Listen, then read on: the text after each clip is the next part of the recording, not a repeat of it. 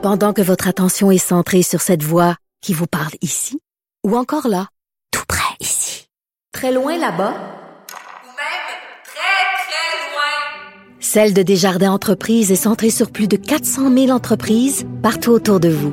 Depuis plus de 120 ans, nos équipes dédiées accompagnent les entrepreneurs d'ici à chaque étape pour qu'ils puissent rester centrés sur ce qui compte, la croissance de leur entreprise. Écoutez la radio. Vous écoutez Geneviève Peterson. Cube Radio. Et encore euh, sur l'app, euh, les auditeurs, vous, vraiment des bons détectives là qui cherchent euh, les petites bébites. Puis un point super intéressant qui est soulevé par plusieurs d'entre vous, c'est que parfois dans certains lieux de travail à l'école, on nous oblige à fermer nos selles. On peut pas nécessairement travailler avec nos selles ouverts.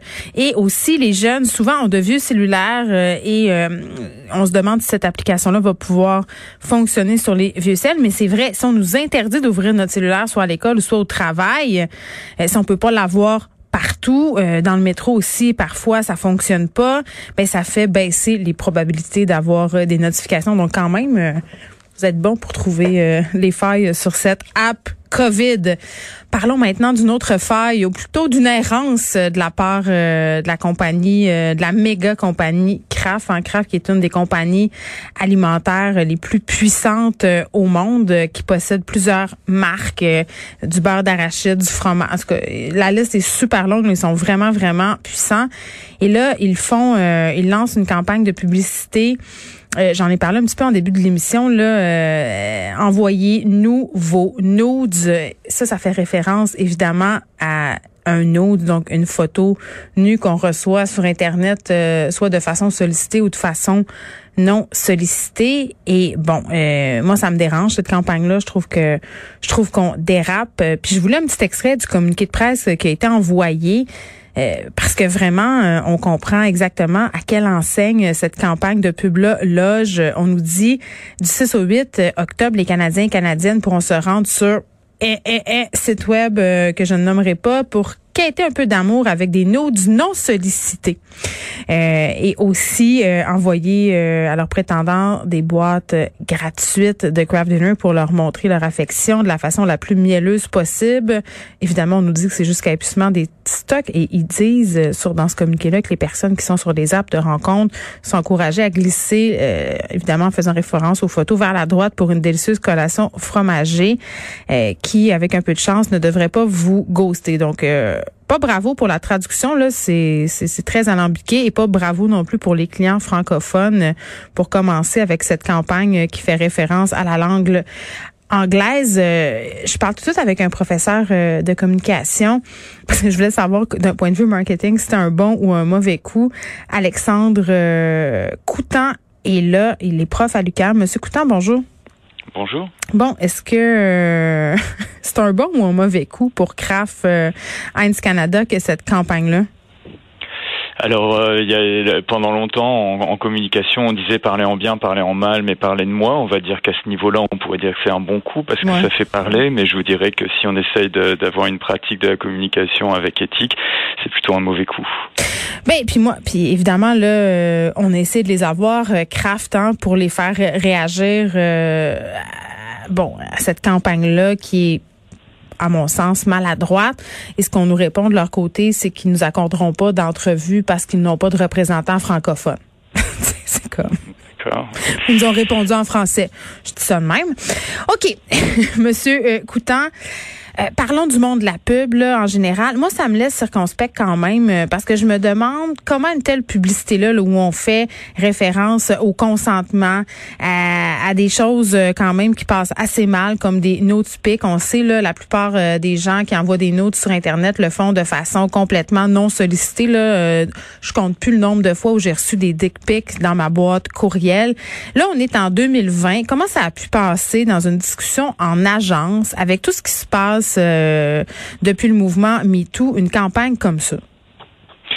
Alors je vous dirais que malheureusement, c'est certainement dû aux routines de travail qu'il y a dans, le, monde des communications, euh, où en fait on nous encourage énormément à voir euh, la, présence d'une marque comme euh, quelque chose de très technique et où on nous dit ben, il faut rebondir sur des tendances par exemple. Et donc ça, ça amène à être à, l'affût de tout ce qui fait parler actuellement pour voir comment on peut s'insérer dans la discussion qu'il y a sur ce, sur ce sujet. Malheureusement, si on le voit sous un angle que technique, se pose pas les questions de quel est ce sujet-là, qu'est-ce qui, qu'est-ce qui soulève comme enjeux euh, sociaux plus larges, etc. Et donc ça amène à faire des usages de, de ces sujets tendances sans, euh, sans recul et, ça amène ce genre d'erreur-là. Et puis c'est la même chose avec aussi des, des fois des, euh, des méthodes, hein, des techniques qui sont employées en disant il faut, il faut toujours faire un petit peu de la même chose. Donc on rebondit par exemple sur un mot-clé ou des choses comme ça et, et ça n'amène pas à avoir une réflexion stratégique sur est-ce que c'est pertinent, est-ce que c'est acceptable, est-ce qu'il n'y a pas des, des, des, euh, des euh, publics qui pourraient se sentir euh, touchés, vexés, euh, indisposés, etc. par nos communications. Puis en même temps, ça m'écarte de voir des marques qui surfent sur des mouvements sociaux qui sont hyper importants pour vendre du macaroni, mais ça peut être pour vendre autre chose. Là. Le mouvement Black Lives Matter a été récupéré par des marques. le mouvement Fat Positive a été récupéré par des marques et le but c'est toujours de vendre des cossins. Je me dis en quelque part, c'est une bonne chose. Ça peut être bien fait. Tu Dove a fait d'excellentes publicités. Gillette aussi euh, parlait de la masculinité toxique.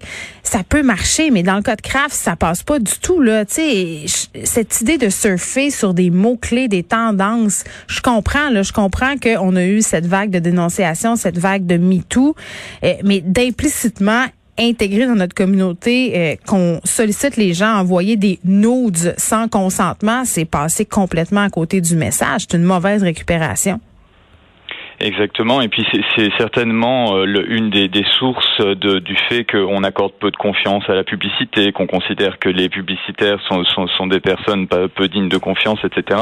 C'est dû à cette logique très instrumentale où effectivement on va se demander comment arriver à gagner de la visibilité, à euh, être présent sans regarder les conséquences de cette présence ni ce que ça peut ce que ça peut soulever. C'est un petit peu le gain du du, euh, du jeu de mots ou euh, du, du gain de notoriété euh, juste pour le le, le, le, gain de notoriété en soi, sans sans derrière effectivement se soucier de nos interlocuteurs et interlocutrices. Et évidemment, ben ça, on pourrait se dire si on prenait un petit peu de recul que c'est peut-être pas la meilleure forme de communication, de communiquer avec les gens sans se soucier d'eux.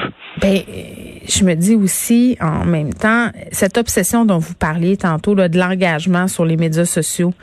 Euh, cette idée de susciter absolument une conversation, de faire parler de soi euh, en bien ou en mal, ça nous mène à ce genre de dérive. À un moment donné, le monde de la pub, puis tu sais, j'en connais plein des gens qui travaillent en pub là, ce sont habituellement des gens euh, qui sont souvent jeunes, assez au fait, qui lisent beaucoup, très créatifs comment ça se fait qu'on soit encore dans des campagnes de mauvais goût comme ça? Comment ça se fait que ça passe les paliers? Comment ça se fait que personne écoute?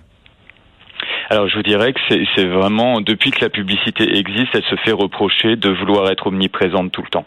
Euh, c'est vraiment un, grand défaut de la profession et comme on n'est pas toujours sûr d'arriver à faire une campagne qui, qui attire suffisamment l'attention, etc. C'est vrai que ça a amené à ce que l'industrie elle fonctionne en cherchant toujours un maximum de, de, de, visibilité, quitte à en oublier certaines autres dimensions euh, et à arriver à ce genre euh, d'erreur-là. et effectivement, c'est assez, c'est assez frappant de voir à quel point les, les acteurs de ce monde-là peuvent ne pas du tout être représentatifs des énormes erreurs qui peuvent être faites quand on fait des, des messages de, de ce type-là. Mm. je vous dirais que moi, je pense que c'est vraiment la, la, pression à la performance, les routines de travail, les modèles, les, les modèles utilisés pour faire de la publicité qui sont des modèles très diffusionnistes où on se demande juste où faut apparaître pour être plus visible, comment je vais toucher un maximum de personnes, etc., qui finissent par, en les utilisant, ben, nous faire oublier qu'on est en train de, de parler à des personnes, que ces personnes, elles sont prises dans des enjeux sociaux plus larges, etc. Et donc, ça, ça me paraît très, très important de proposer euh, à ces, à ces professionnels des, euh, des modes de travail alternatifs pour pas que ça se reproduise. Puis en même temps, euh, c'est qui le public cible de craft quand on parle de craft dinner? C'est pas euh, souvent des jeunes. Il faut se demander à qui on s'adresse euh, avec ces campagnes euh, où on fait, où on demande aux, personnes d'envoyer des notes. Là, puis c'est vraiment N-O-O-D-S. On fait référence à, aux nouilles en anglais. Tu sais, est-ce que que le monde de la pub en ce moment est en puis on le sait, c'est un peu la crise, la même crise qu'on vit dans les médias, c'est-à-dire faut s'adapter aux nouvelles plateformes, euh, les modes de diffusion ont changé. Comment le mouvement MeToo, le mouvement euh, Black Lives Matter a changé le monde des communications? Oui, je, ben, je vous dirais que ce sont des, euh, des préoccupations qui sont partagées. Effectivement, comme on, mm. comme le, le, disait tout à l'heure, c'est plutôt euh, un, un, milieu dans lequel vous avez des personnes qui ont des visions très progressistes de la société. Mais ben encore une fois, ils agissent sous, sous énormément de contraintes. Ce que font, euh, les, ce que fait la sociologie de la publicité, par exemple, c'est de montrer à quel point vraiment les ces, ces praticiens sont, ont beaucoup de mal à faire reconnaître leur expertise, leur travail. On leur demande toujours plus de résultats, plus de chiffres puis c'est encore pire maintenant avec le numérique où finalement il y a des rapports sur euh, le nombre de vues, le nombre de clics, etc. Et on est complètement dans ces choses qui sont que de la mesure et de l'augmentation des, des, chiffres obtenus sans réfléchir à est-ce que ces chiffres, déjà, est-ce qu'ils valent quelque chose hein, On pourrait en dire. Mais c'est ça, j'ai une question quand même par rapport à tout ça, Monsieur Coutan. Euh, évidemment, on va mesurer l'impact, le poids médiatique qu'a eu cette campagne-là, mais est-ce qu'on mesure euh, si ce poids-là est positif ou négatif ou ce sont seulement les chiffres qui, au bout du compte, font mesure? Non, en fait, c'est vrai qu'on est encouragé à regarder. Il y a toujours des indicateurs qui sont mis en avant. Alors, par exemple, en, ce moment, celui qui est très à la mode, c'est engagement.